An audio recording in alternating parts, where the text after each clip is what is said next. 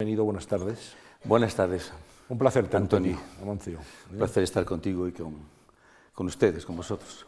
Bueno, es verdad, eh, resistir el paso del tiempo, las modas, las modas musicales, que a veces los cantautores sí, los cantautores ahora no, ahora es el rock, ahora es el pop, y sin embargo la buena música, el buen trabajo siempre esté ahí. Y tú eres un ejemplo de ello. Tú y otra serie de artistas que os habéis mantenido coherentes y firmes en una línea que os define como, como personas y como artistas también, como músicos. Tal vez no pasas de moda porque nunca has estado de moda. Alguna ventaja había, que tener. Pero siempre has estado ahí, en la música de este país, sí, sí, actuando. Más de 30 discos, Amancio, se dice pronto. ¿eh? Sí, sí. Demasiados, tal vez. Bueno, pero... Ya, ya empiezo a hacer alguno más. bueno, estás, estás todavía en ello y grabando discos. Ahora sale uno muy recientemente. Acaba, de, salir. ayer lo presentamos. Bueno, eh, tú eres leonés de, de esas y, y, quería preguntarte por la influencia de la tierra, lo que te ha marcado a ti, León, el Bierzo, eh, como persona y como artista. Bueno, yo creo que a todos nos marca poderosamente la, la tierra, el lugar donde nacimos sobre todo si es la tierra, tierra. También si es una ciudad, claro, porque ese paisaje de la infancia se queda grabado, yo creo, para siempre. Son las primeras impresiones. Naces como un, un folio en blanco, como un tallo tierno, donde es tan fácil grabar, ni siquiera tiene corteza, ¿no? Pero luego todo se graba y queda como esos mensajes que hacen los enamorados en los chopos, ¿no? Y pasa el tiempo y ahí siguen. Y entonces, eh, claro, claro que influye la, la tierra. Una vez un, amigo, un colega, tuyo, hace muchos años, Ricardo Cid Cañaveral, sí.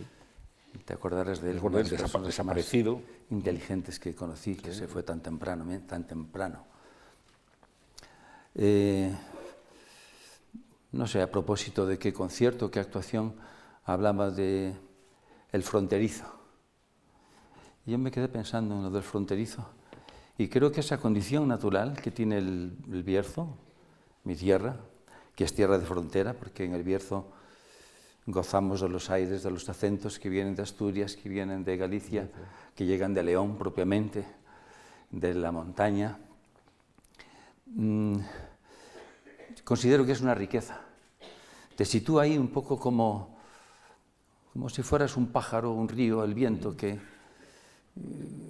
que justamente por nacer en esa tierra fronteriza no le das importancia a las rayas esas que los hombres empeñan en, en trazar en, en, en, los mapas. Y también, en el caso ya del Bierzo, yo me recuerdo cantando lo mismo una asturianada, como en gallego, como en castellano, de un modo natural. Y igual pasar del gallego al castellano también de modo natural, sin, sin tomar conciencia ni decisión de ahora hablo en gallego, ahora, ahora hablo en castellano. ¿no? Esa riqueza. Y luego el mundo rural.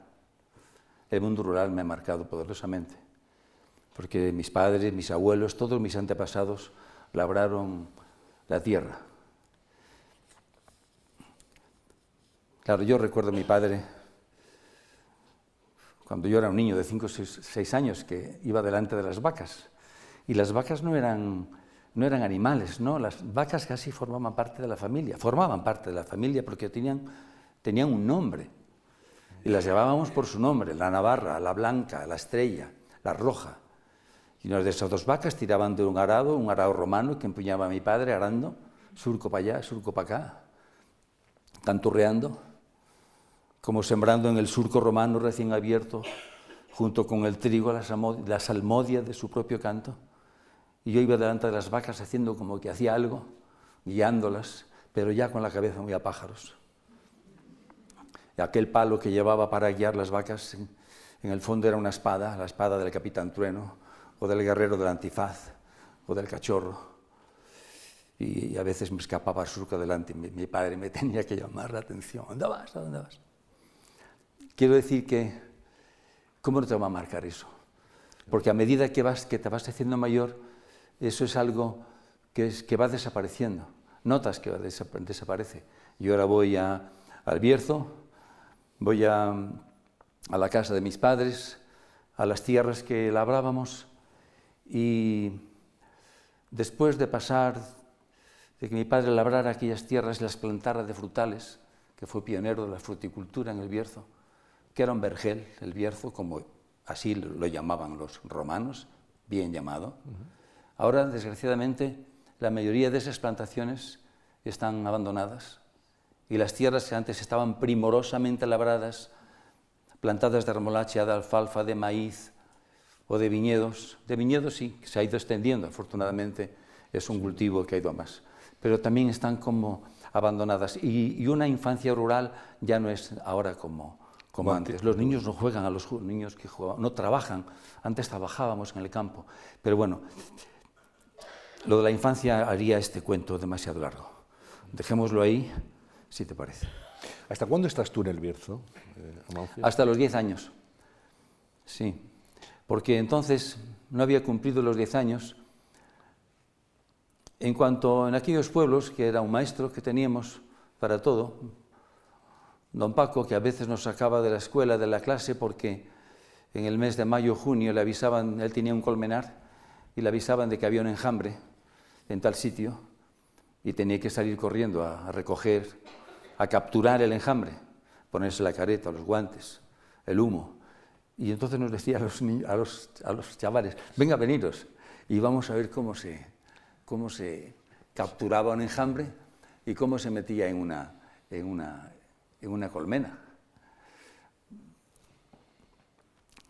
Pues en aquella escuela, con un armario con 10 o 15 libros, entre los cuales el que más destacaba, o del que más ejemplares había, era del Señor de Benvibre, la primera novela histórica de la literatura en España, eso lo supe después, escrita por un berciano, Enrique Gil y Carrasco, que tiene algunos poetas, algunos poemas muy bueno, recientemente están inéditos, pero he puesto música a dos de ellos. Quiero decir, en cuanto un niño despuntaba un poco en la escuela, por poco que fuera, el maestro enseguida le decía a los padres, a este niño hay que mandarlo a estudiar fuera.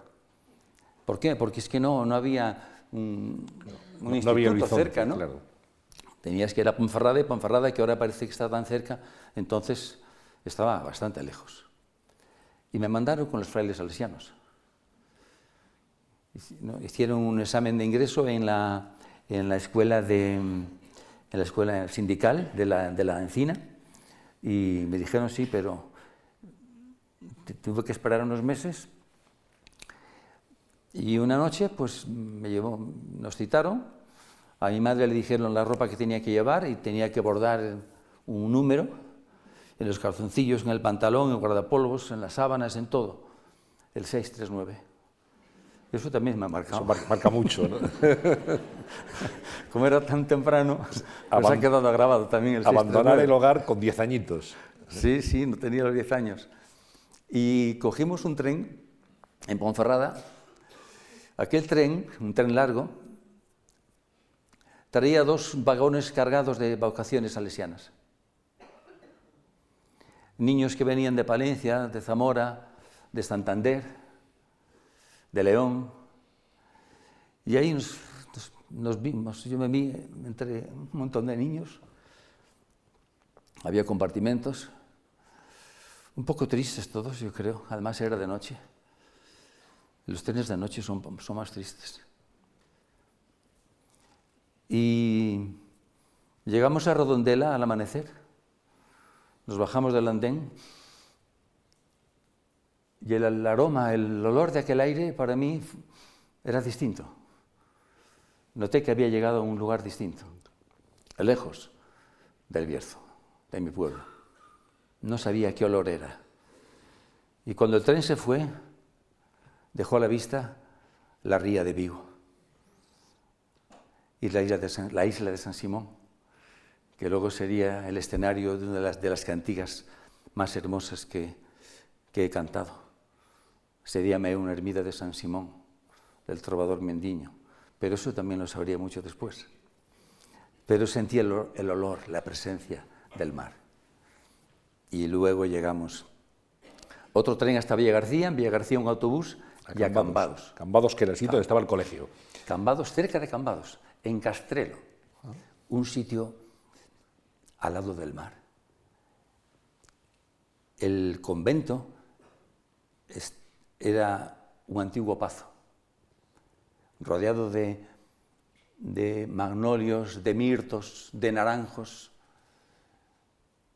y de parras de albariño. Tampoco sabía que era albariño. Eso lo descubriste lo más tarde. Y lo saboreé más tarde. No tenías edad entonces.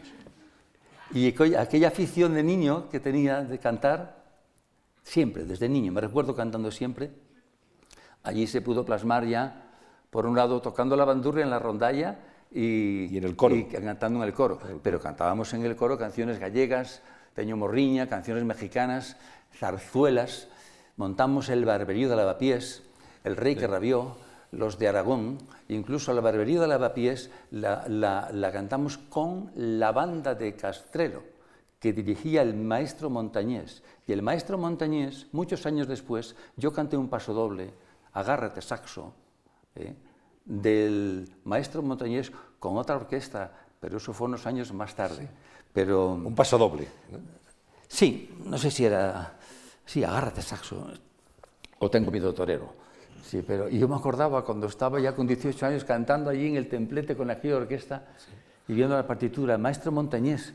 Dije, anda, ese era aquel hombre, el que dirigía eh, la, ban- la- el barberillo de lavapiés.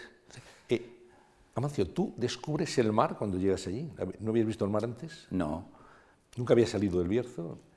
no, pero me bastaba con el río Sil. El río Sil es un río importante. sin duda. eh, que, va a dar a la, mar- que va a dar a la mar también. Nuestras vidas son los ríos. Sí. Y en la escuela estudiábamos entonces, leíamos aquello de el niño lleva la fama por el río Sil, Lleva el agua. le da el agua. He cantado también el río Sil. Uno de los poemas de Enrique Gil y Carrasco, que hablaba antes, se llama así, El Sil, recuerdos, recuerdos de la infancia. Bueno, estamos en los 10 años cuando tú llegas allí, estás en el coro, tocas la bandurria. Ahora hablaremos cuando empiezas a actuar con orquestinas, pero ese tiempo entre los 10 y los 17, 18, ¿cómo transcurre? ¿Entre los? Entre los 10 y los 17, 18, cuando ya empiezas... Yo con los salesianos estuve cuatro años. ¿Tuviste cuatro años allí estudiando? Con los ardores de la pubertad perdí la vocación, pero fueron cuatro años feliz- muy felices en mi vida. Sí, porque estudiábamos por estudiar. No estudiabas con esa cosa que, que se dice tienes que estudiar para, para hacer, hacerte no sé qué mm, profesional y ganarte la vida. No, eso era una preocupación que no, no existía. Y eran estudios muy variados, desde luego. Y había olimpiadas de deporte, largos, dos largos paseos a la semana, uno hacia la montaña, otro hacia el mar.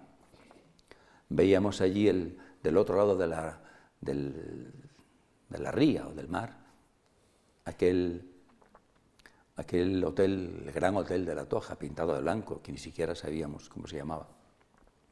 Cuatro años, muy felices, y aprendí, salí ya con nociones de solfeo y habiendo sido solista en, en la orquesta y cantando el Requiem de Mozart y cosas importantes, digamos, que, digamos que al, gusto de cantar, de cantar solo, eh, se unió, o sea, o aquel gusto se acentuó con el gusto de cantar a coro. Cantar con otros, eso es un, es un, es un placer añadido. Se, se crea una, no sé, una extraña armonía, propiamente dicha. Y solidaridad, que siendo tú eres también los otros. Y para hacer una sola voz. Eso tal vez, ese coro de voces, aunque a veces he tenido la suerte, y tengo la suerte de cantar con coros y con escolanías de niños, lo cual siempre me da una alegría, es un estímulo muy grande, pero tal vez aquel coro de voces se transformó también en ese coro de poetas que uno, con los que uno ha tenido la suerte de irse encontrando y, y mostrando la resonancia que van produciendo, provocando dentro de mí. A los 14 años ya entiendes que ese no es tu camino, el camino religioso. No lo entiendo, no lo entiendo. ¿Lo sientes? No lo sentía tampoco, no, sabía lo que sentía, pero tampoco estaba seguro que quería volver. Solamente eran 15 días de vacaciones los que nos daban al año. Solamente. Solamente. Y cuando íbamos a, la verdad es que nos metían un poco de miedo, porque nos decían, tened cuidado, porque ahora en estos 15 días el demonio va a estar, ya vamos, trabajando, trabajando. Todo lo que no ha podido trabajar antes. Para, que, para, para haceros perder la vocación. Cuando os apeéis de la estación, vayáis a vuestro pueblo, detrás del cartel que dice a de esas cinco kilómetros, ahí detrás está esperándoos. Y yo iba agarrado a mi padre en la moto por detrás y al pasar por allí veía el letrero aquel, me quedaba mirando y ahí estás, ahí estás, ahí estás. Y la cuarta vez o la tercera vez que fui de vacaciones, recuerdo que estaba, estaba con mi padre segando un prado de, alfalfa, cargando un, carro de alfalfa para las vacas. Mi padre segaba y yo estaba apañando la, la alfalfa y hablando, me dice, bueno, ¿y qué? Entonces, ¿vuelves ahora pues, con los salesianos? Y dije, pues la verdad es que no sé, papá, no sé qué hacer. Pues tú sabrás. Tú sabrás, hijo mío, es lo que siempre me decían mis padres. Cualquier que voy a hacer, tú sabrás, hijo mío. No lo sé. Bueno, pues piénsalo, porque tu madre ha comprado ahí la ropa y, y, si no vas, no hace falta que la marque, que le ponga el 639. Y yo estaba dándole vueltas, no sabía, no sabía. Realmente, como tantas veces en mi vida, no soy incapaz de tomar decisiones. Si lo veo claro, sí, pero si no lo veo claro, ¿para qué disimular? No lo veo claro. Y digo, pues no lo sé, no sé. Hasta que de pronto, casi como que el curso natural te, te, te, te lo, te, lo, te, lo, te anima, te, empuja, ¿no? Total, que volvíamos para, para casa, subidos los dos encima de la alfalfa, allí en el carro, le dije, papá, eh, ¿qué? Dice,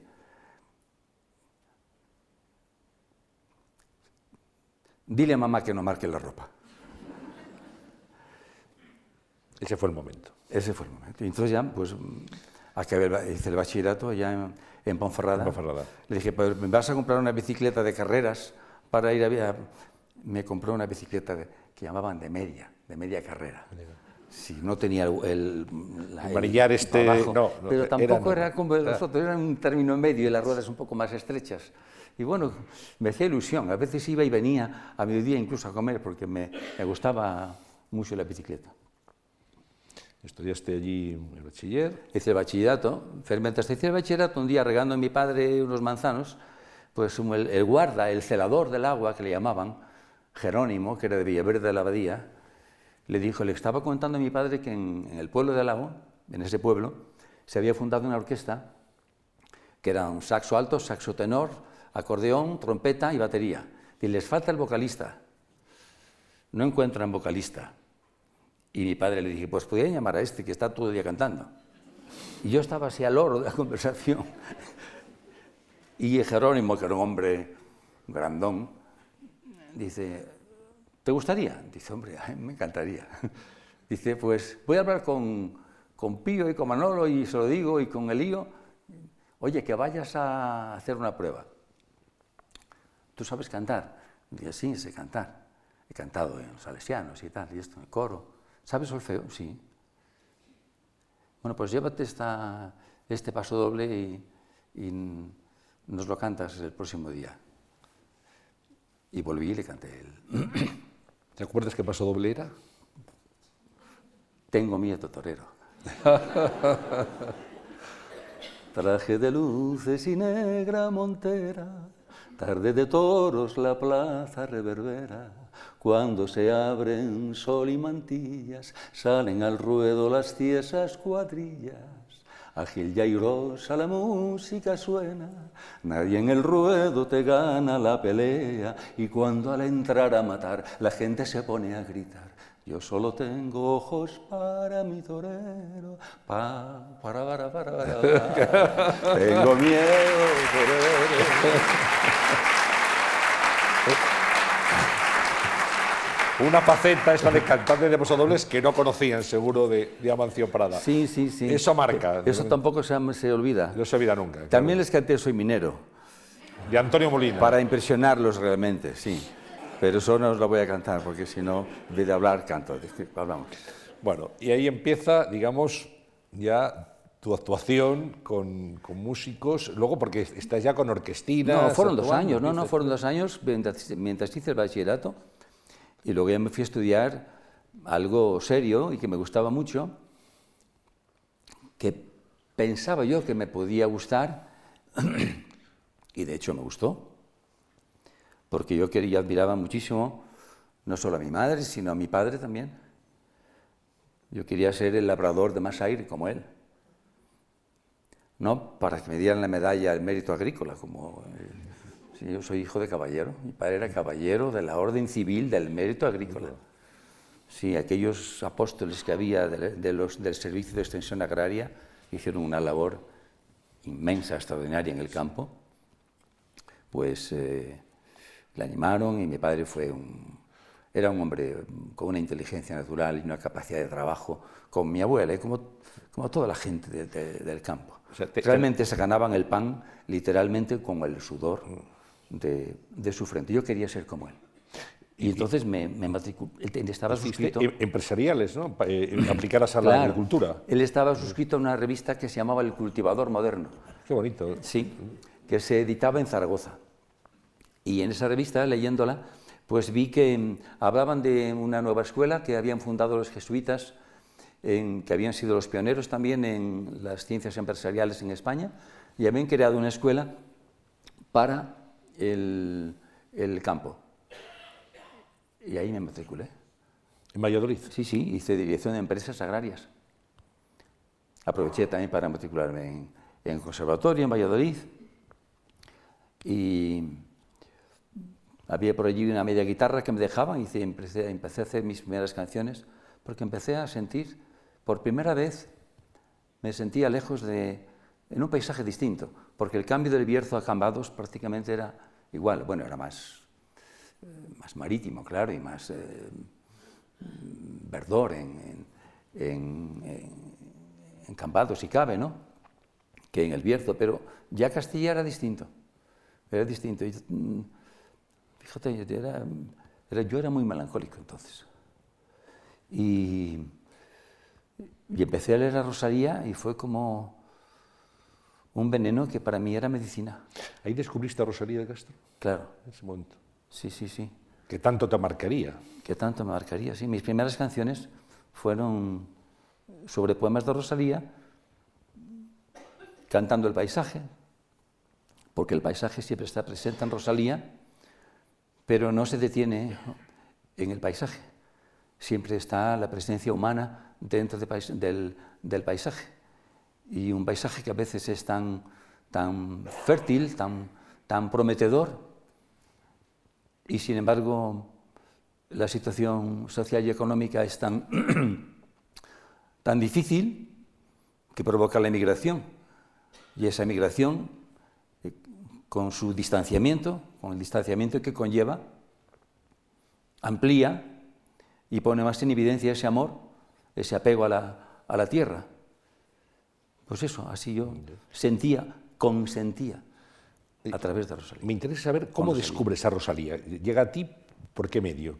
En un libro de la colección austral, como tantos. Pero que lo, llega por casualidad, lo tenías en casa, lo compras, ¿cómo Eso no me acuerdo. ¿Cómo lo yo ese libro de Rosalía, no, no, no sé.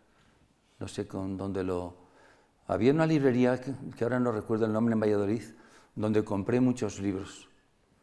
Libros de Unamuno, de la colección Losada, libros que me marcaron como La agonía del cristianismo, de Namuno, alguna una antología de León Felipe, también de la colección austral El rayo que no cesa, de Miguel Hernández. De Miguel Hernández.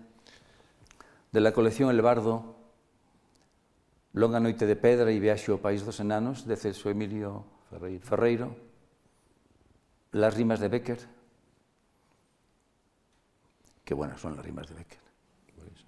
Todos, todos esos poetas son poetas mm, inmensos, inmensos. Pero el primero fue Rosalía. Fue Rosalía.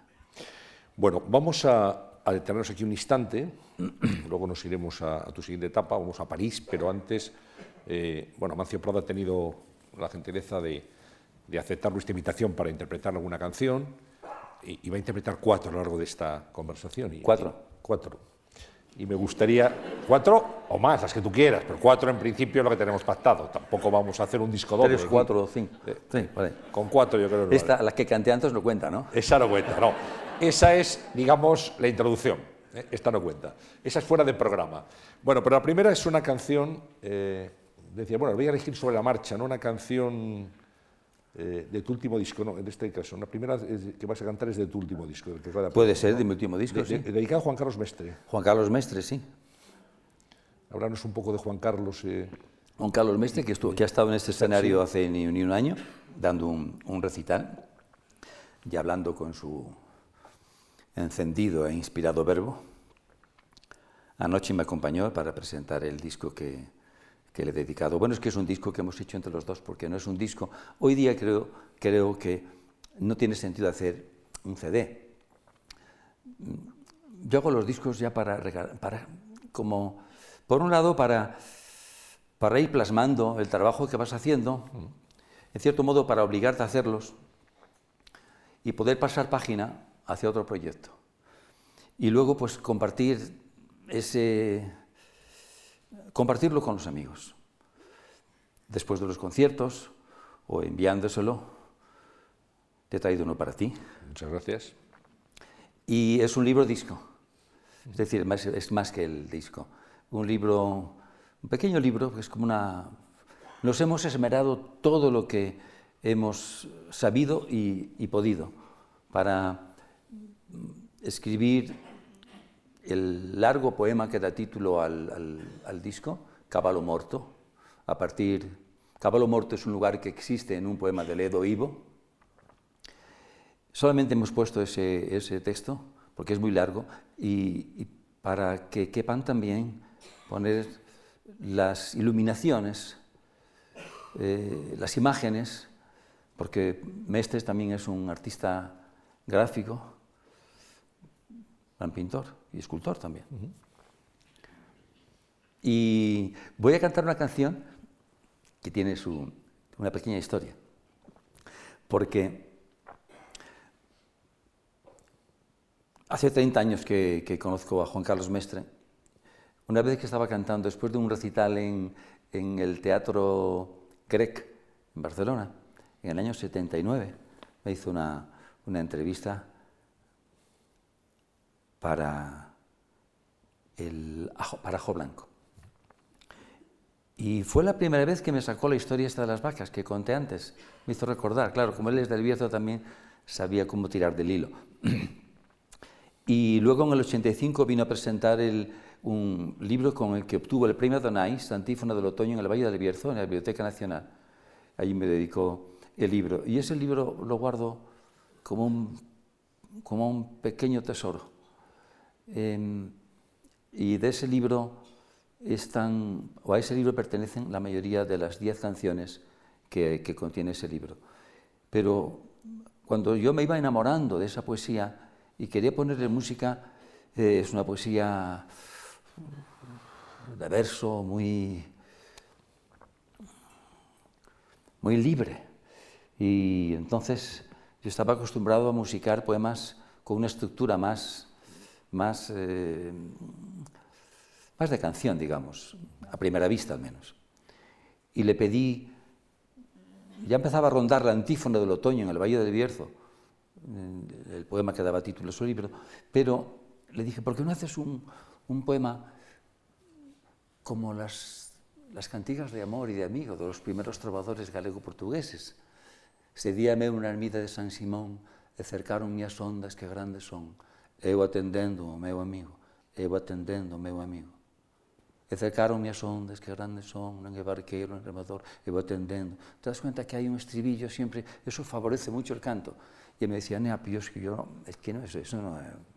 Bueno, pero hombre, bueno, lo voy a intentar.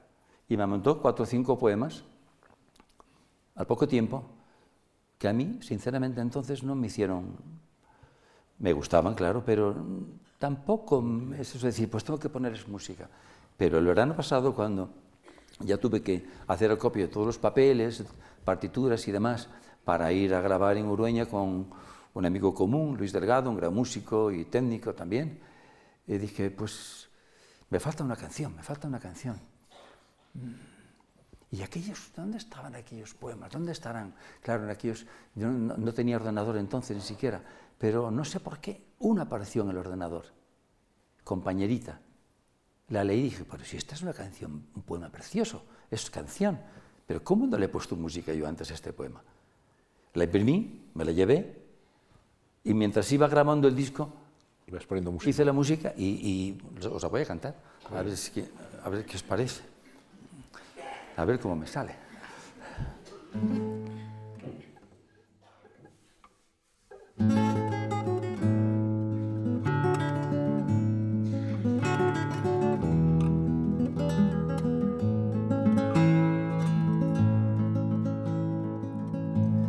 La vida, compañerita, es agua que bebe el cielo, compañerita del alba, mi dulce amiga del sueño, mi dulce amiga del sueño.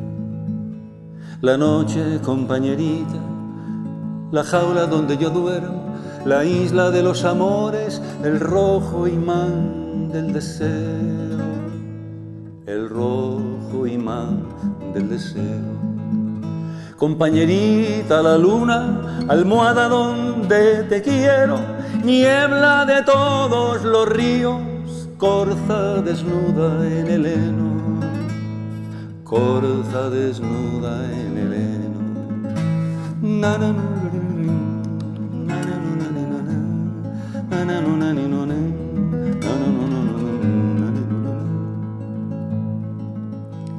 La muerte, compañerita, fugaz cometa de hielo, es una cinta dorada de peces para tu pelo, de peces para tu pelo. Las alas de los amores, compañerita, yo quiero la estrella de los caminos para llegar a tu cuerpo, para llegar a compañerita del alba, nieve dormida en el fuego, la vida y la muerte juntas bordadas en tu pañuelo, bordadas en tu pañuelo.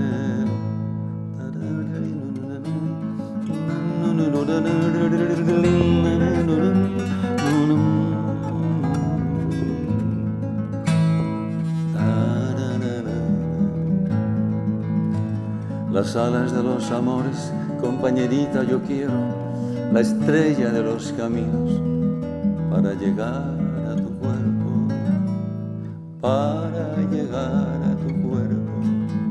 Compañerita del alba, brincando como los ciervos, mi barca hundida en las olas, como un dedal en tus dedos, como un dedal en tus dedos como un dedal en tus dedos. Na, na, na,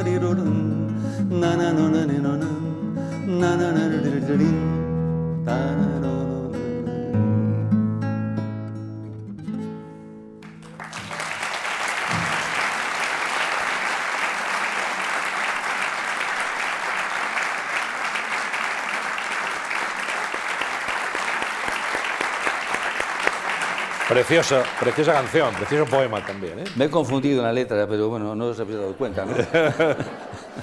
Este es tu último disco, presentado ayer, iniciando la, la andadura de difusión de, de este trabajo. Sí, sí, sí. ¿Cuánto Ya tiempo- veremos. ¿Cuánto tiempo te ha llevado, digamos, todo el proceso de preparación y grabación, Amancio?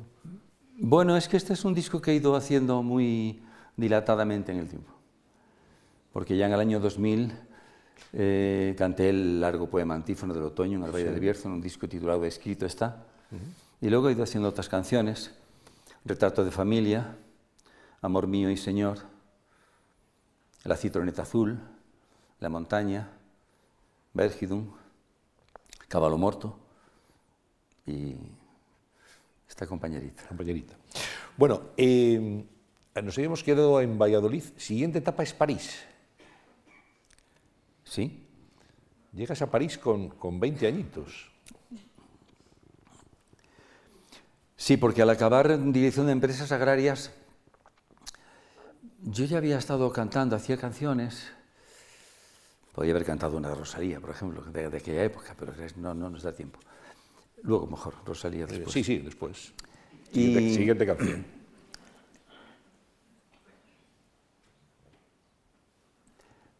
Fui a hacer unas prácticas. En verano íbamos a hacer prácticas a explotaciones agrarias. Y el segundo año, el verano del 68, nada menos, yo había pedido hacerlas en, un pueblecito al norte de Francia, cerca de Nancy, porque me llamó la atención que entonces había una gran eclosión aquí en España del cooperativismo, de las cooperativas. Pero las cooperativas tenían eh, una función más de comercialización que de producción. Sin embargo, en Francia, a punto estuve de irme a un kibutz, a Israel, ¿no? porque eso me atraía mucho también. Pero bueno, Francia estaba un poquito más cerca. Y en Francia había una, una- experiencia que era un grupo agrícola de explotación en común. Es decir, eran en este caso tres familias que unían su- sus brazos los aperos, la maquinaria, para cultivar y organizarse entre ellos lo que espontáneamente se hacía antes en las aldeas, que la gente se ayudaba unos a otros en las labores del campo, estos ya lo hacían de un modo, digamos, más organizado y más empresarial. Y, y me fui, estuve un mes allí trabajando, me, me acogieron muy bien, después estuve por autostop, hice un largo recorrido y quise pasar por París por ver el escenario de mayo del 68. Y, claro, descubrí una ciudad, la ciudad. Y, y me vine a España diciendo, cuando acabe esto yo quiero venir a estudiar. ¿Y qué puedo estudiar en París? Lo decidí. Pues me, matriculé en, la, en la Sorbona para hacer sociología rural, una tesis sobre la agricultura a tiempo parcial en el Bierzo, porque en el Bierzo no hay agricultores agricultores.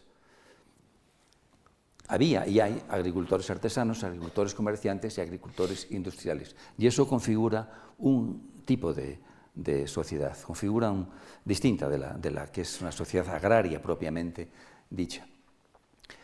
Y entonces, cuando el verano del 69, mm, cogí un tren para ir a Valladolid para recoger el certificado académico que me permitía matricularme en la Sorbona. ¿no? Me bajé de la estación y por la calle Santiago pasé delante de una, de una tienda de música y me quedé allí embobado admirando una guitarra expuesta en el escaparate, una guitarra dorada, inalcanzable, porque costaba 10.000 pesetas. Era una guitarra de flamenco. Yo no sabía antes que había guitarras de flamenco y guitarras clásicas. Eso, eso también lo supe más tarde. Cogí el, el- ah, pero de camino, eh, en ese viaje, supe que en Alar del Rey, un pueblo de Palencia, al parecer, ¿Te parece? Sí. Sí, sí. Pues había un festival, se celebraba un festival a la semana siguiente, el Festival de la Juventud, sobre la, de canción de autor. Y me dijo, ¿y por qué no me presento yo ya a cantar? No tenía guitarra. Pero malo será que algunos de los que participen me dejen, me dejen la suya. Efectivamente, cogí un tren en Valladolid y en vez de volver para Ponferrada, fui a- para ese pueblo de al norte de Palencia. El pueblo era precioso, un pueblo mm, de secano, cereal, también dorado. Y recuerdo que estaba Pachandión como artista invitado. Y andaban por ahí también, no sé, Pablo Guerrero, otros. Bueno, eh, alguien me dejó la guitarra. Y canté una de aquellas canciones de Rosalía, un- una larga canción, que son tres canciones en realidad de su libro Las viudas de vivos y viudas de muertos, sobre la, sobre la inmigración. Venderon os bois, venderon as vacas, o pote do caldo e a manta da cama. María, o mozo pedir no me dado, me voy a, a ganar el mundo, porque yo no estoy hecho para pedir. Ánimo, compañeros, de segunda parte, en el viaje, la travesía. Toda terra é dos homes.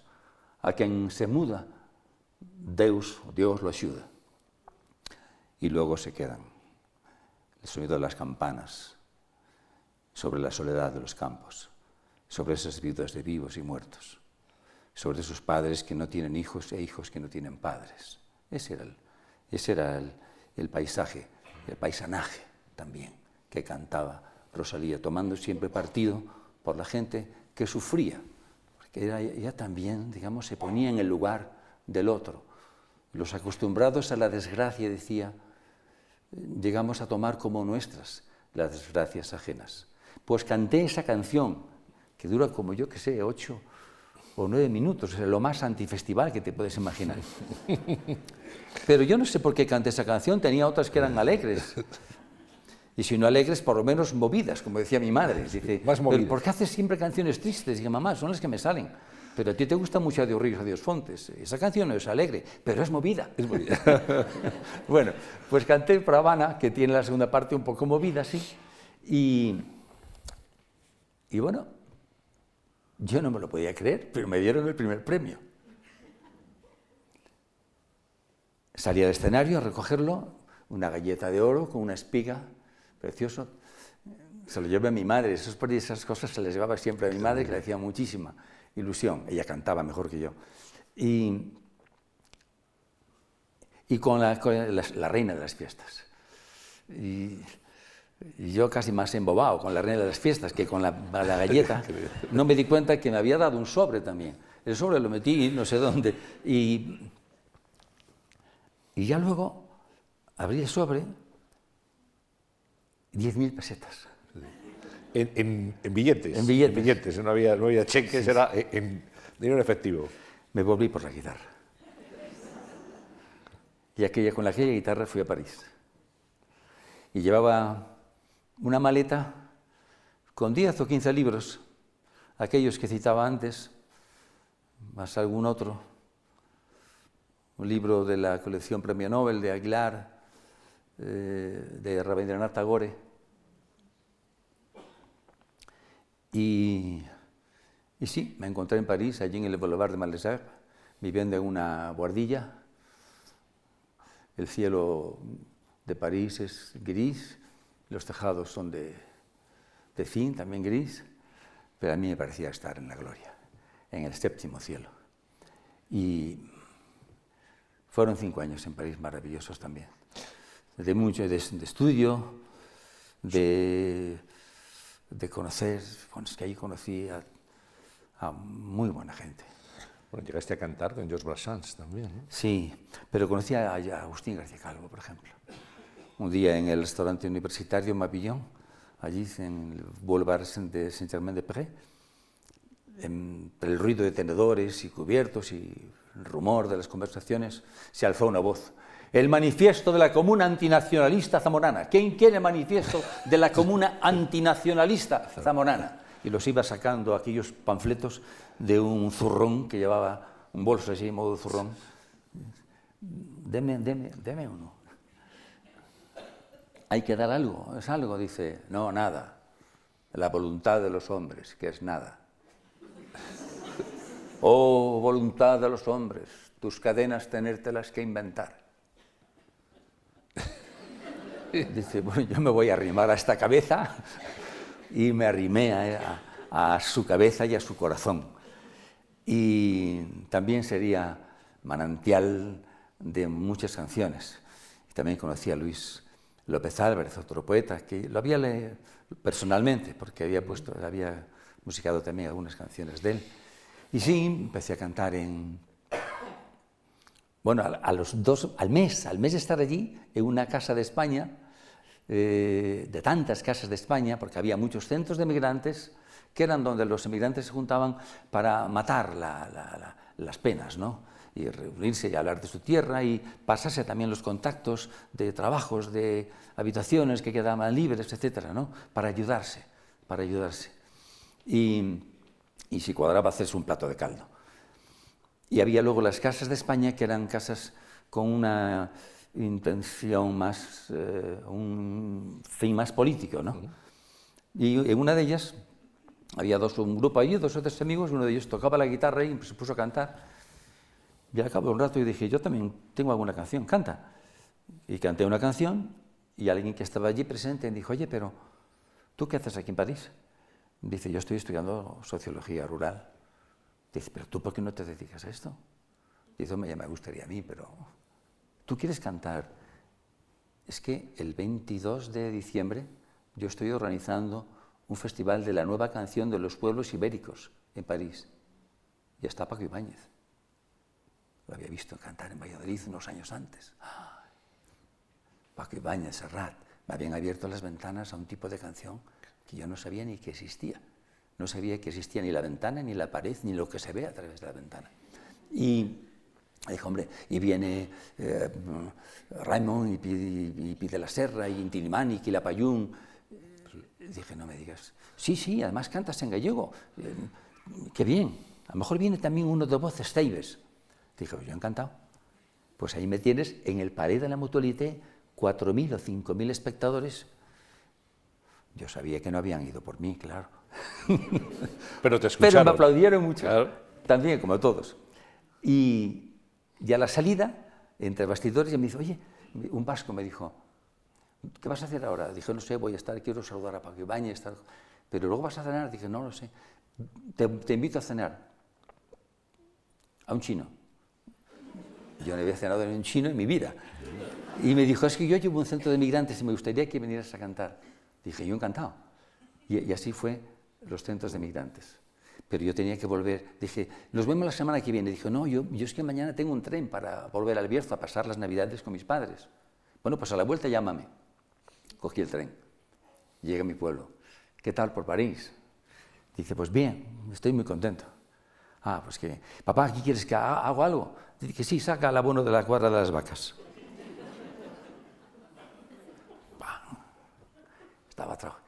Pero no dejaba de pensar en joder aquí. Entre la Roja, la Mora, la Navarra, la cuadra de los cochos allá al lado, las gallinas, el pajar. Pues yo ayer, antes de ayer estaba cantando ahí en, en París. Pero aquello me hacía gracia, me, me, me, parecía que eso le daba fuerza más a lo que, a lo, a, a lo que, a lo que cantaba y a lo que podría, y a lo que podría cantar. Y a la vuelta, pues aquel camino que se había abierto se fue ampliando, bifurcando y me escucharon cantar, gente que hacía programas para eh, Radio France, que entonces era la ORTF, ORTF. Me invitaron a cantar y así, pues, me propusieron grabar un disco y cantar con Brassens y cantar con Juliette Greco y, y con mucha gente. Un disco que fue Vida y Muerte. Vida y Muerte. Tu primer disco. ¿Quieres que te cante una canción de Vida y Muerte? Sí, sí. Ahora que lo dices, sí.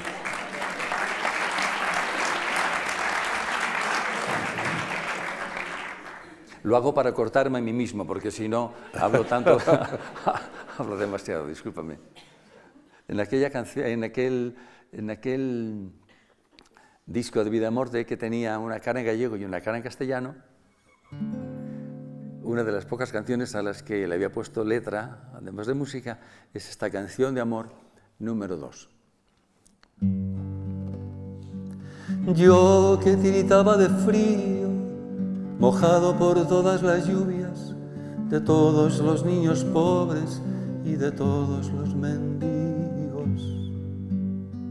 Y tú, volcán de miel, yo que estaba solo al fin en medio de tanta gente, buscándote, buscándote.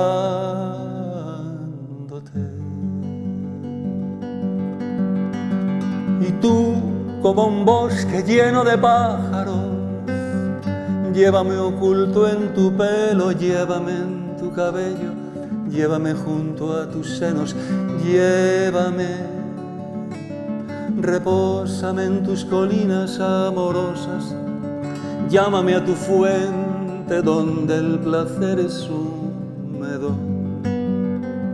Y corre, gacela blanca, tú que conoces mi cuerpo por todos los caminos dulces trazados con tus dedos y con tu boca. Deja posar en ti mis ojos, cansados de luchar con la niebla, heridos mis pies de tanto caer, de tanto caer. Comeré sonrisas de tu árbol.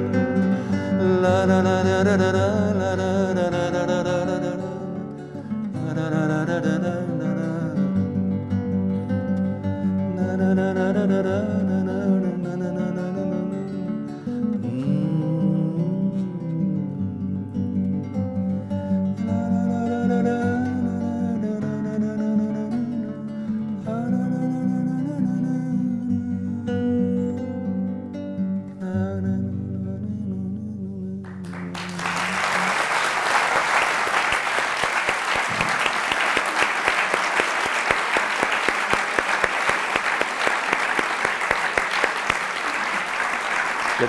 ¿Qué recuerdos? ¿Qué recuerdos? Una canción que seguro que muchos de ustedes pues, han podido recordar justo del comienzo de la etapa discográfica de, Amancio Prada. Vuelves a España en el año 75, Amancio. Sí. Regresas a, nuestro país. Venía muy contento con aquel disco porque era como el fruto de esos cinco años. Llegó un momento en que dije, bueno, ya estaba un poco cansado de decir la, la Galicia est un pays au nord-ouest de l'Espagne, on parle galicien, y tener que explicar siempre la letra de las canciones. Dijo, si me quedo aquí es, ya, es para cantar en francés. Y, pero yo venía a cantar de vez en cuando. Y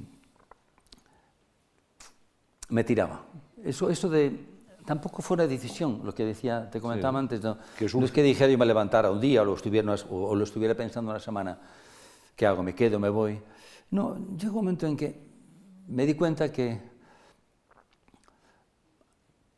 decía Agustín García Calvo, que el amor eterno dura cinco años. y dije, pues el amor eterno de París, yo creo ha sido un amor eterno ya. Y bueno, con, tenía la sensación de que, de que aquella etapa había terminado. Había, y me, volví a España, sí. Con, porque tal vez, fíjate, si me hubiera quedado, yo no hubiera grabado ese disco, ni ningún otro. Y, y al poco de llegar aquí, presenté en el pequeño teatro de la calle Magallanes, me invitaron a cantar, eh, José Carlos Plaza que lo dirigía. Allí, allí era un centro de, formación teatral donde muchos de los grandes actores que hoy día mm, tienen un nombre propio esclarecido, eh, se formaron allí. Entre ellos, a quien entrevistaste aquí hace, hace muy poco tiempo. Carlos Hipólito. Carlos Hipólito. Y presenté aquellos discos, aquellas canciones de, de Vida y Muerte, y pasaron cosas muy importantes en esos 15 días que estuve en ese teatro. Primero porque había tomado... Aquello sí fue una decisión, un poco más consciente y decidida. El de... Yo no quería vivir en Madrid. Yo me había enamorado de Segovia el verano anterior, que había llegado allí porque Luis López Álvarez, aquel poeta del Bierzo, tenía un soneto dedicado y titulado Segovia. Uno de los versos dice, hablando de la catedral, recobra el agua en gárgolas su tino.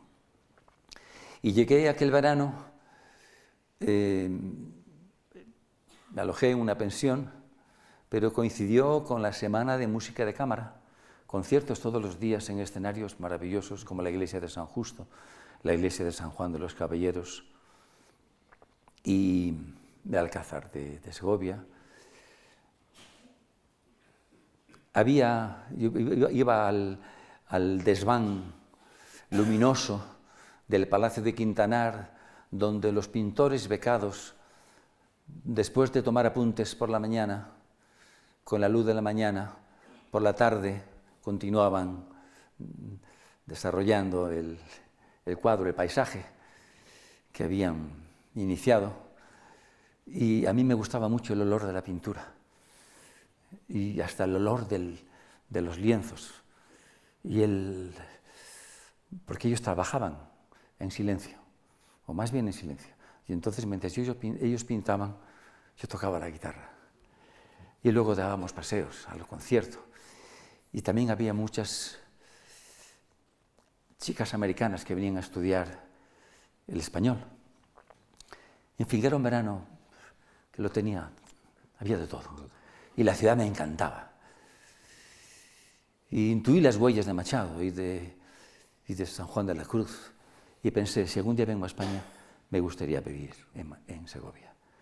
Y al acabar los cantos de vida muerte en el pequeño teatro, me fui a vivir a Segovia, donde no conocía, no tenía ningún amigo, ni una prima, nada, ni, por el puro amor de Segovia. Luego vinieron los amigos, las primas y, los, santos. Eh, y en el pequeño teatro conocí también a Carmen Martín Gaite, que llegó de la mano de Gustavo Fabra, un periodista, un periodista que hacía crítica literaria y que sabía que en el pequeño teatro había un, un chaval, un chico, llámalo como quieras, que cantaba Rosalía de Castro y le dijo a Carmen, Carmiña, tienes que, vente conmigo que vamos a escuchar a, alguien que canta Rosalía de Castro. Aquella noche acabamos hasta las tantas cantando juntos en uno de los bulevares cercanos y descubrí en aquella mujer un fondo inagotable de canciones populares gallegas, porque ella pasaba los veranos en Piñor, el pueblo de su madre, cerca de Orense. Y lo que decíamos de los años de la infancia y de la adolescencia, esas cosas no se te olvidan aquellas canciones. ¡Qué maravilla! Y dije, esta mujer es, es una mina. Y se trabó una amistad entre nosotros duradera hasta su muerte.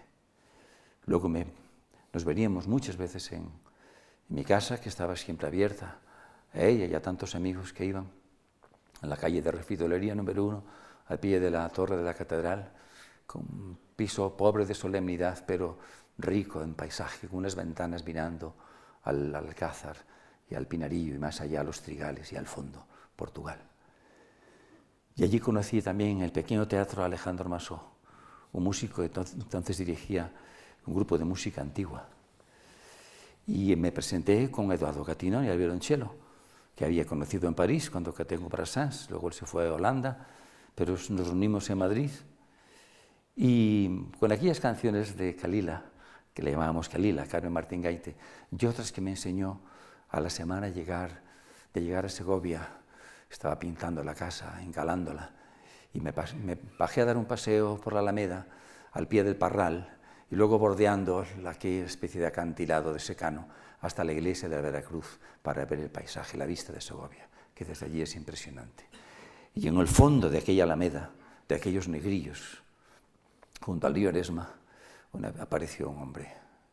No había nadie, él solo, un anciano. Me parecía un anciano y probablemente tenía menos edad que yo ahora.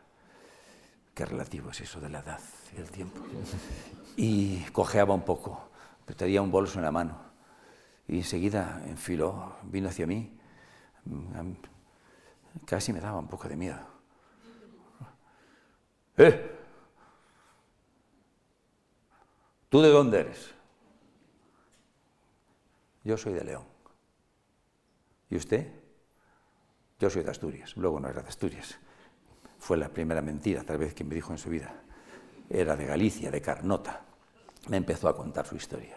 Aquel hombre era un atorrante, como él decía, un vagabundo. Pero contar la historia de Teófilo Camaño, eso nos daría para una serie. Para una serie. Solamente te diré, os diré, que después de dos horas que me contó sus peripecias, del alzamiento nacional en un barco en, en Melilla, la Legión, cómo se pasó con los rojos, cómo se fugó a los campos de concentración en Francia, Argelès, cómo hizo la resistencia, cómo estuvo en la escuela de guerrilleros de Toulouse, cómo estuvo preso en Mauthausen, cómo se fugó de Mauthausen, cómo vino al campo luego a España clandestinamente y luego se quedó por aquí haciendo todos los trabajos habidos y por haber en todos los pueblos de España. Llegaban amigos, fueran de donde fueran, él había estado y conocía su pueblo haciendo, porque había estado allí apañando aceitunas o haciendo la campaña de la, de la, de la anchoa en, en, en, Cantabria o vendimiento, etc. Pero lo importante es que aquel hombre tenía una voz, como cantaba Teófilo, qué poderío. las voces que recordaba de su padre que tenía un barco de tres palos. Vendaval, venda, dice meu, meu, meu pai, cuando dice, cuando íbamos en el barco y estábamos ali por a Costa da Morte e empezaba a soprar o, o so, empezaba a soprar o vento, o vento forte. Agarrábase o timón. Dice, nenos, paisade para a bodega que aquí, aquí queda o vosso pai. E dice, o meu hermano, mi hermano Francisco e yo nos, nos acurrucábamos na bodega e lo escuchábamos cantar. Agarra o último. Vendaval, vendavaliño, vendaval estate quedo, Deixame pasar con día os baixos de Corrubedo. Os baixos de Corrubedo, ai la, la, la, la, la, la, la. Dice, y cuando era todo lo contrario, que estaba la mar en calma y no se movía y el barco no andaba. Dice, se ponía nervioso y con la misma música cantaba. Vente, ventiño do mare, vente, ventiño mareiro, vente, ventiño do mare, será o meu compañeiro, será o meu compañeiro, ai la lelo, ai la la la lo. Tantas canciones que me enseñó Teófilo. Y yo le empecé a decir a Kalila, entre las que yo recuerdo, las que he aprendido, estoy aprendiendo de Teófilo, y las canciones que tú me cantas, podíamos hacer un día un espectáculo que fuera todo con canciones populares de Galicia. Me llama José Carlos Plaza en el mes de agosto. Fíjate qué poco tiempo había pasado. Mayo, agosto. Dice, nos ha fallado un espectáculo para diciembre y como has tenido tanto éxito, queremos, me gustaría que volvieras al pequeño teatro. Dijo, hombre, pero es que si he estado en mayo, ¿cómo voy a volver en diciembre? Dice, pero algo tendrás para, para presentar. Dice, hombre, estoy haciendo ahora, voy a grabar el disco de Rosalía, pero todavía pero no tengo, no tengo nada nuevo. Y Kalila, que me había acompañado, me dice, ¿cómo que no tienes nada nuevo? Digo, ¿pero qué tenemos? ¿Cómo que tenemos? Carabel de Carabeles. Porque Carabel de Carabeles era una de las coplas, la copla preciosa, es muy breve, que me, que me enseñó eh, Carmen Martín, Caite, que ella se la escuchó cantar a un tío un poco piripi que entró en, un bar allí en Piñor, mozo, un galán, y dice, dice Carabel significa clavel, como, como todos sabéis. Carabel de carabeles, veño de lonxe por verte. Carabel de carabeles, veño por falta de verte, non por falta de mulleres. Dinamita pura. Y no me meto con nadie. Y decía Calía, tenemos carabel de carabeles. ¿Qué es eso? ¿Qué es eso? Decía José Carlos Plaza. Dice, bueno, no, hombre, pero es que eso está sin armar, eso no. No, pero que es. entonces le cuento y dice, no, no, eso me interesa mucho. Desde que a diciembre tenéis tiempo. Sí tenemos tiempo, dice, dice Carmiña. Carmiña. Dice, bueno, pues lo tenemos. Y entonces, en ese mismo escenario, en diciembre, acababa de morir Franco. Estábamos cantando, Eduardo Gatinoni al cielo, Alejandra Masó con los oboes, el coromornos, o, oboes de Poitou, la teorba y, una zanfoña que me dejó.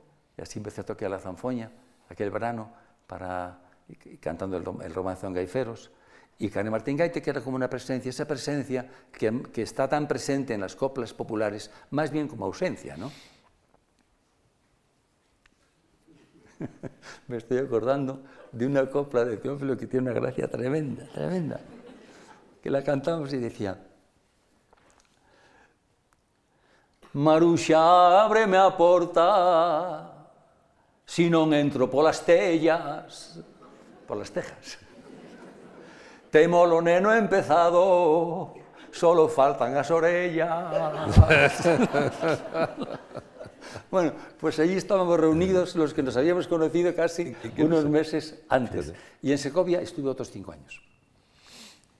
Y estrené el cántico de San Juan de la Cruz. Ahí, ahí acabé el cántico que había empezado a componerlo. Un cántico que, si yo no recuerdo mal, eh, tú cantaste en el Teatro Español. Sí, claro. Además, Y, con- y un canté una primera éxito. versión, fíjate, en el Teatro de la Guetemo Parnas en, en abril del 73. Fíjate. Pero no era En todo el el español fue en el 82. 82. 82, sí. Lo estrené el 9 de abril. eh, yo para estas cosas tengo, todavía, todavía tengo memoria, es para lo único que tengo memoria.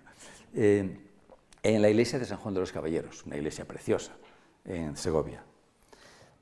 Un sábado de gloria, el mismo día que se legalizó El Partido Comunista. Partido Comunista. Son fechas emblemáticas, sin duda. Bueno, te dejamos beber agua. Qué casualidades, qué casualidades, fíjate. Eh, yo lo poco que sé de los poetas que canto lo he ido aprendiendo después de, de haberlos cantado. Y hay un libro que os recomiendo a todos sobre la vida y obra de San Juan de la Cruz, que es escrito por Gerald Brennan, Don Geraldo. Don Geraldo. Don Geraldo. Don Gerardo. Eh, un libro precioso, se lee como una novela porque la vida de San Juan es para otra, otra, Sí, otra serie, eh. sí. Tenemos que hacer muchas tertulias. Pues, bueno, ya tenemos varias conversaciones. Eh, sí, era, era a propósito del- de la legalización del Partido Comunista, porque aquel libro de Gerald Brennan, dedicado a San Juan de la Cruz, estaba editado por, por Laya, que era una editorial también del Partido Comunista. Fíjate qué, qué- qué cosas. Gerald Brennan quería ser escritor y entonces se propuso escribir una biografía como ejercicio para llegar a ser escritor. Y vino a estudiar la vida de Santa Teresa. Y estudiando a la vida de Santa Teresa, le salió al paso San Juan de la Cruz y se fue con San Juan de la, de la Cruz. Te vamos a pedir que, que nos interpretes otra canción. Es una canción la que le gustaba a tu madre mucho. Adiós Ríos, adiós Fontes. Adiós, Ríos. Esa canción, claro, le gustaba a mi madre y a mi padre y a mis tíos que estaban en Brasil, emigrantes. Y, y- y a mí también me gusta mucho. Vamos allá. Sí, porque es, el, es la canción de lo que hablábamos antes, ¿no? De quien se siente obligado a abandonar. Claro, los poetas cuando escriben algo, cuando escriben de verdad, cuando escriben, se instalan en un perenne presente. No hay pasado, ni... No, es... Y el futuro ya lo han escrito ellos, porque esta canción, lo de la migración que hemos vivido en nuestro país, tantos, tantas veces, durante tantos años, pues es también otro rayo que no cesa. Debemos pensar un poco eso. Y todos tenemos el amor por nuestra tierra y por los seres queridos, y por la casa donde naciste, y por aquellos caminos por donde te, perdías con los primeros amores, cogiendo moras tal vez y el- las campanas de tu pueblo que vas oyendo cada vez más lejos, y las fuentes y los prados y los ríos. Adiós ríos, adiós fontes, adiós regatos pequenos, adiós vista dos meus sonhos, non sei nos veremos.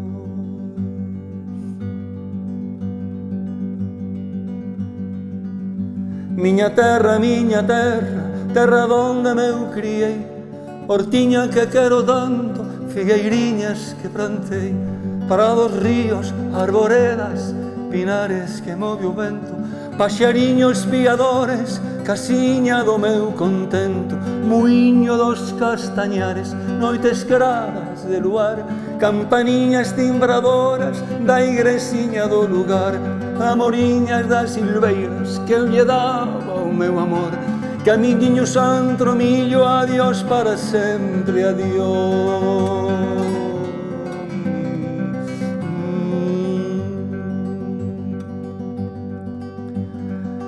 Adiós gloria, adiós contento. Deixo a casa onde nascín Deixo a aldea que conosco por un mundo que non vin.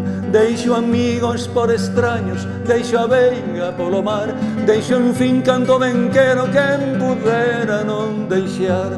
Adiós, adiós que me vou Erviñas do campo santo Donde meu pai se enterrou. Erviñas que vi que hai tanto Terriña que nos criou.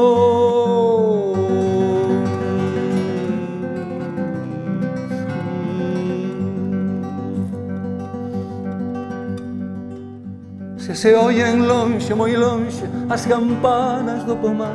Para min hai coitadiño nunca máis han de tocar. Se se oyen lonxe, máis lonxe, cada balada é un dolor Vou me sollo sin arrimo, miña terra, adiós, adiós. Adiós tamén, queridiña, adiós por sempre quizáis Digo che este adiós chorando dende a beiriña do mar. Non me olvides, queridiña, Simorro de soidas Tantas leguas mar adentro Miña casiña, meu lar Adiós ríos, adiós fontes Adiós regatos pequenos Adiós vista dos meus ollos. Non sei cando nos veremos Non sei cando nos veremos.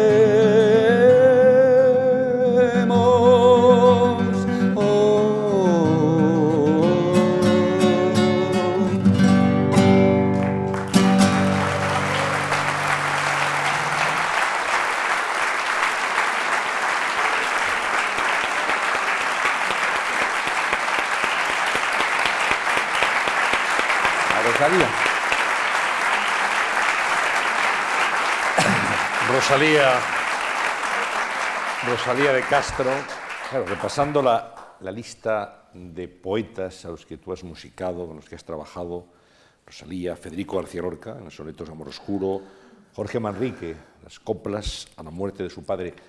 Qué gran eh, poeta era Jorge Manrique. Qué gran poeta. Hay un gran poeta que en nuestro país que escribió y habló de la muerte como nadie y queriendo inmortalizar a su padre, se inmortalizó a sí mismo sin querer. Acabamos de estrenar, por cierto, una versión sinfónica y coral de las coplas de Jorge Manrique con la Orquesta de Castilla y León y el coro de, del, del, Conservatorio de Salamanca, en Salamanca en el, este mes de diciembre y en marzo lo haremos también en Burgos y en, y en, en León. 40 coplas 40 coplas. Y 40 fueron, son las líneas del cántico. Fíjate qué, qué, qué casualidad. ¿Qué número? ¿Qué numerito? El 40. Vamos a ver si podemos recordar, eh, ya no te hacemos cantar ahora, pero si tenemos una grabación, en el Teatro de la Abadía, en el año 2012. Ah, que los estrenamos Las coplas de Jorge Manrique. A ver si podemos escuchar un fragmento. Es tu comienzo lloroso. Son las coplas póstumas. Tus salidas siempre amarga y nunca buena lo de en medio trabajoso, y a quien das vida más larga, le das pena, así los bienes muriendo y con sudor se procuran y los das. Los males vienen corriendo, después de venidos duran mucho más Oh mundo, oh mundo, pues que nos matas, fuera la vida que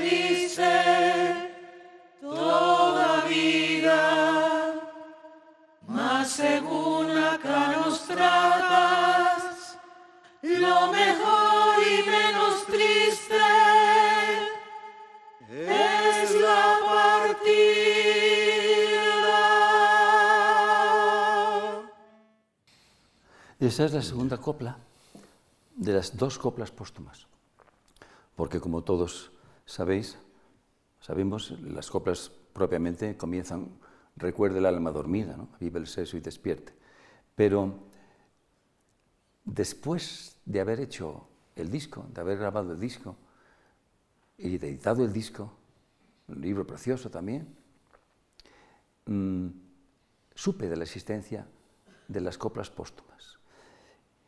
Y es que Jorge Manrique, en, en 1479, tres años después de la muerte de su padre, cae herido mortalmente frente al castillo de García Muñoz. Le dan una lanzada en los riñones. Y cuando lo llevan al campamento y lo tienden y le quitan las ropas porque para curarle las heridas, encuentran debajo de su coraza, con las ropas ensangrentadas, un papel, un pliego, con dos coplas, con la misma estructura de las coplas, que se llaman las coplas póstumas. La primera dice, así empieza así, eh, oh mundo, pues que nos matas, fuera la vida que diste toda vida. Mas según acá nos tratas, lo mejor y menos triste es la partida de tu vida, tan cubierta de tristezas y dolores, tan muy poblada, de placeres y dulzores, despojada. Es, es, es sobrecogedor. Es sobrecogedor. Y entonces no, las incluimos luego en el espectáculo, cuando las presentamos en la abadía. De una enorme belleza, además. Pues, eh, bueno, estamos en la lista de, de poetas. Álvaro Cunqueiro. Cunqueiro. Cunqueiro, ¿eh? Cunqueiro que, Claro, si es que- que lo cultivó todo, también el periodismo. María Zambrano, Agustín García Calvo, Juan Carlos Mestre, que ya ha sido citado, San Juan de la Cruz, por supuesto.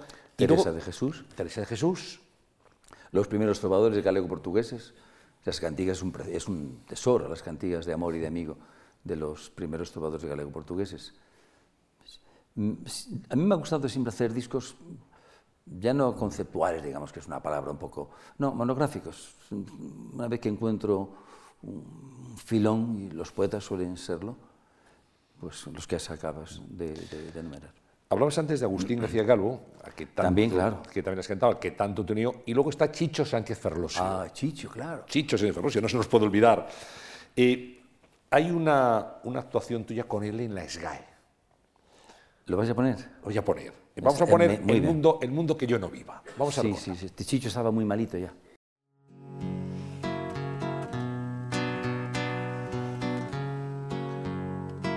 El mundo que yo no vivo. Lo pensé como cosa extraña, como arca de maravilla, ay de mi vida.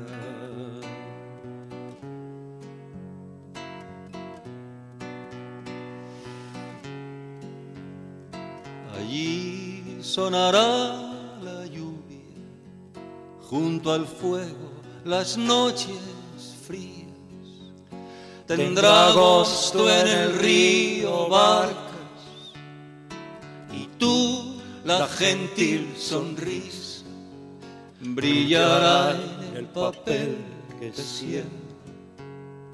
La negra flor de la tinta, ay de mi vida. No me quiero olvidar tampoco de Manuel Vicén, con el que hiciste Navegando la Noche.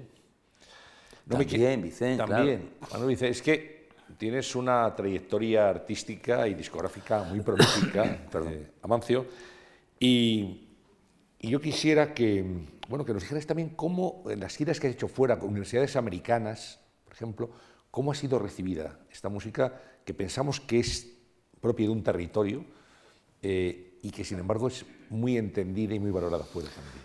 Es interesante esa experiencia que supongo que hemos tenido todos cuando vamos fuera, seas pintor, seas poeta, seas cantor, eh, te preguntas siempre cómo va, cómo va a responder, cómo va a recibir, cómo va a comprender eh, esto que tú haces. Y te das cuenta que una vez más que las fronteras no existen. Existe el lenguaje, lo del lenguaje es, una faena. Pero mm, ni siquiera, porque a veces incluso a mí me pasa de estar cantando. La semana pasada estuve cantando en Argel. Descubrí un grupo de música, supongo que cantan en argelino, en árabe, en bereber, no sé. No entiendo lo que dicen, pero me, me- han cautivado. ¿Qué sucede? La cuando vas a cantar América, el público suele ser hispanófilo, por lo menos, o estudiantes de España. Con lo cual, ahí, digamos, incluso tienen un, ya han estudiado mucho al, a Lorca, a los poetas, muchos de los poetas que, que cantas. Entonces, digamos, ya hay una complicidad previa. Otros no, pero bueno, lo que ocurre en un escenario, no importa que sea un hombre solo o, una multitud, eh, eso tiene una dimensión dramática, escénica, que más allá de la música, de la voz, eh, del, gesto, eso comunica, trasciende, o se puede establecer una comunicación. Desde luego yo prefiero ir a cantar ante un público que, que entienda lo que canto. Y cuando canto en gallego, pues me gusta también introducirlo, aunque el castellano, el gallego, el francés, eh, el italiano, como decía Agustín García Calvo, son distintas formas de hablar mal el latín. Quiero decir que enseguida lo, lo, entendemos, ¿no? Pero aún así, aún así, eh, conviene. Pero claro, también hay que contar con que los idiomas tienen, tienen su, su sonoridad, su musicalidad.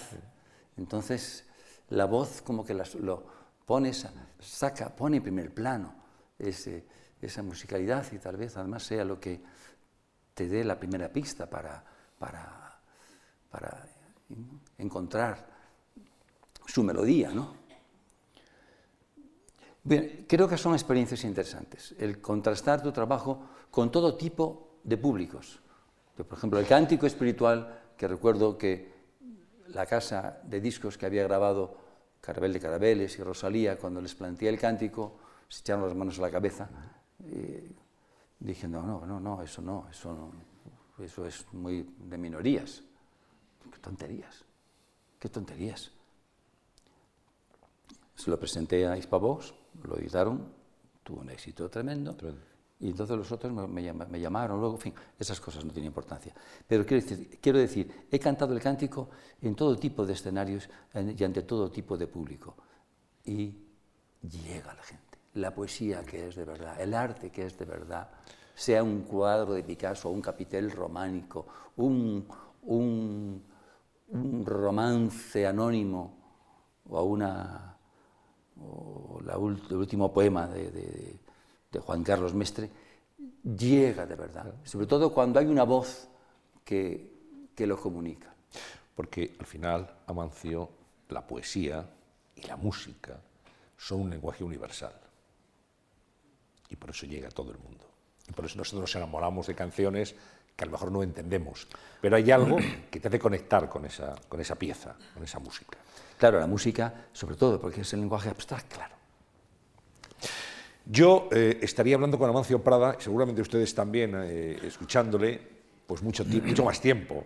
Pero esto pues, tiene también una hora de finalización y, yo quiero agradecerle a Amancio el ejercicio que ha hecho de recordar lo que ha sido su trayectoria, su vida, su sinceridad, tu bonomía, que se traduce en todo lo que, lo que dices y también que hayas aceptado a cantar aquí en directo. Y para terminar esta conversación, yo quisiera pedirte que nos cantaras el Libre Te Quiero, que es una canción que seguramente todos ustedes están esperando. De verdad, muchísimas gracias. Ha sido un placer y como tenemos además algunas conversaciones pendientes que tú has ido abriendo aquí para hablar de algunos capítulos que merecen, digamos que un tratamiento aparte, pues en cualquier otro momento nos vemos y dialogamos con muchísimo gusto. Nos veremos cuando y vendremos cuando tú, cuando tú nos llames. Pues muchísimas gracias. Con mucho gusto y si cantaré Libre te quiero, es una canción, gracias, es una canción eh, pues también de Agustín, de Agustín García Calvo. Antes me emocioné cuando... Con Chicho.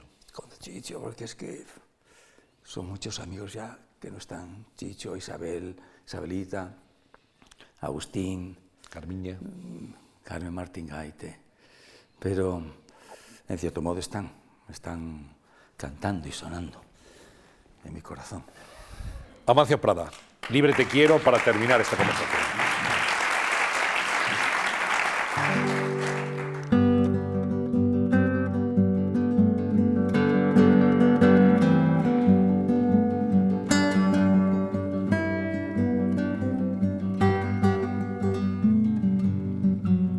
Libre te quiero como arroyo que brinda de peña en peña, pero no mía.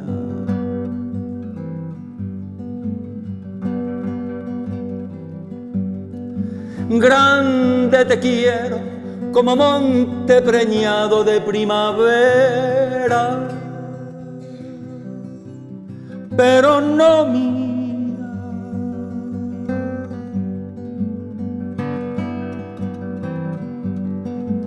Buena te quiero, como pan que no sabe su masa buena, pero no mía.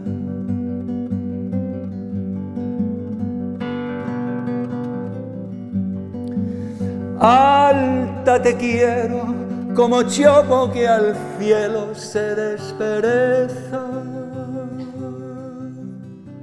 se despereza,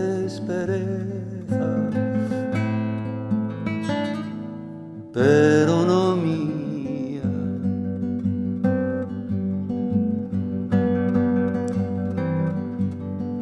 Blanca te quiero como flor de azares sobre la tierra, pero no mía.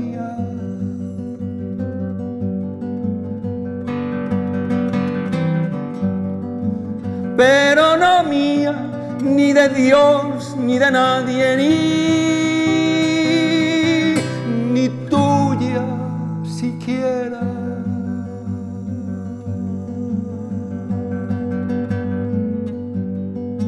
No, no, no, no, no, no, no, no, no, no, mía.